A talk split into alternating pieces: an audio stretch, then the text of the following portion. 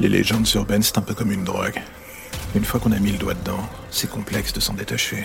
Moi, j'ai toujours eu cette fascination pour le morbide, l'étrange, et surtout tous ces petits trucs qui sont en dehors de notre zone de confort classique.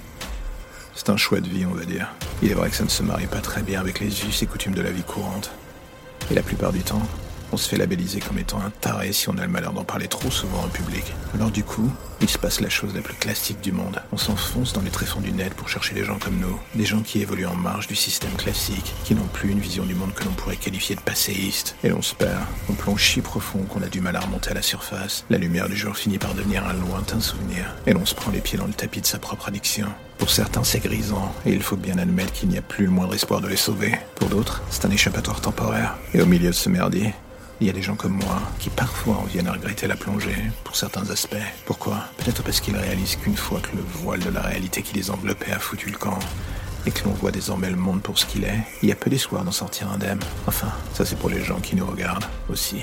Ça marche dans les deux sens. Pour moi, tout débuta par la découverte de ce podcast. Des histoires bizarres, un peu différentes, une tonalité bordélique et presque incompréhensible au premier abord. J'ai cru que ce n'était qu'un jeu, et comme d'autres, on a pris le pli, on a écouté ces élucubrations narratives, jusqu'à s'y perdre. C'était presque addictif, jusqu'à l'extrême même. La manière dont ce narrateur s'enfonçait dans les zones d'ombre de ces monstres, comme s'il connaissait tout. Et puis au détour d'une histoire, il y a eu un détail qui me frappa, une similitude avec une histoire en cours, une disparition.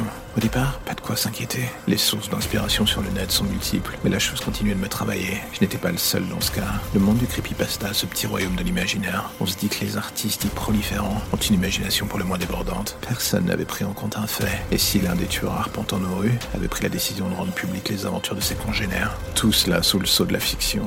Une bonne manière de passer sous le radar du public. Créer l'addiction chez les uns la satisfaction de voir son œuvre célébrée pour les autres. Et c'est ainsi que l'on a appris à nous dépendre la naissance d'un autre monstre. Le narrateur. C'est le nom que je lui ai donné.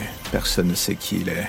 Juste une voix qu'on entend sur des réseaux comme Forchan et j'en passe. Des histoires qui s'échangent sous le manteau en attendant la prochaine. Et ce qui me terrifie le plus, c'est qu'avec le temps et en recoupant chacune des histoires les unes avec les autres, je me suis rendu compte que plus de la moitié se nourrissait de faits réels, de disparitions ou de meurtres, à peine maquillés. Pourquoi est-ce que je vous dis ça à propos de ce podcast? Parce qu'un jour, l'histoire que j'ai entendue était celle de ma sœur, morte, assassinée. Et la vérité, c'est que depuis ce jour, trouver l'identité de ce narrateur m'obsède. Pourquoi? Peut-être pour la simple raison que je voudrais savoir comment il a pu connaître autant de détails sur le meurtre. Moi qui pensais n'avoir laissé aucune trace derrière moi. Visiblement, j'ai été négligent. Et lui, beaucoup trop curieux. La chasse a toujours été mon passage favori dans la relation entre la proie et la victime. Et visiblement, cet idiot pense qu'il est en position de force. C'est tellement mignon.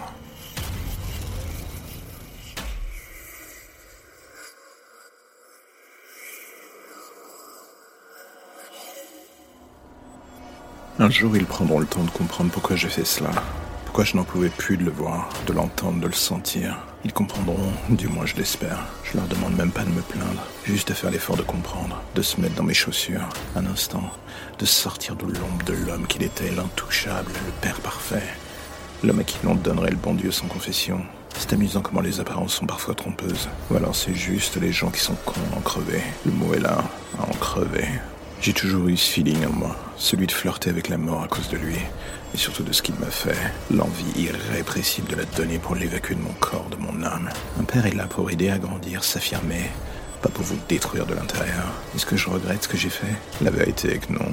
Je ne regrette absolument rien, mais je ne ressens rien non plus. J'aurais voulu me dire qu'à chaque coup de batte que je lui donnais, à chaque bruit de ses côtes, toutes ses os brisants, j'allais aimer la souffrance que je lui imposais. La vérité est que je n'ai rien ressenti de plus. Je n'ai fait que transmettre ma douleur vers lui. Son sang éclaboussant mon visage n'a rien nettoyé de mes plaies. Au contraire, il leur a juste donné une nouvelle couleur bien plus vive. Elles étaient souterraines jusque-là.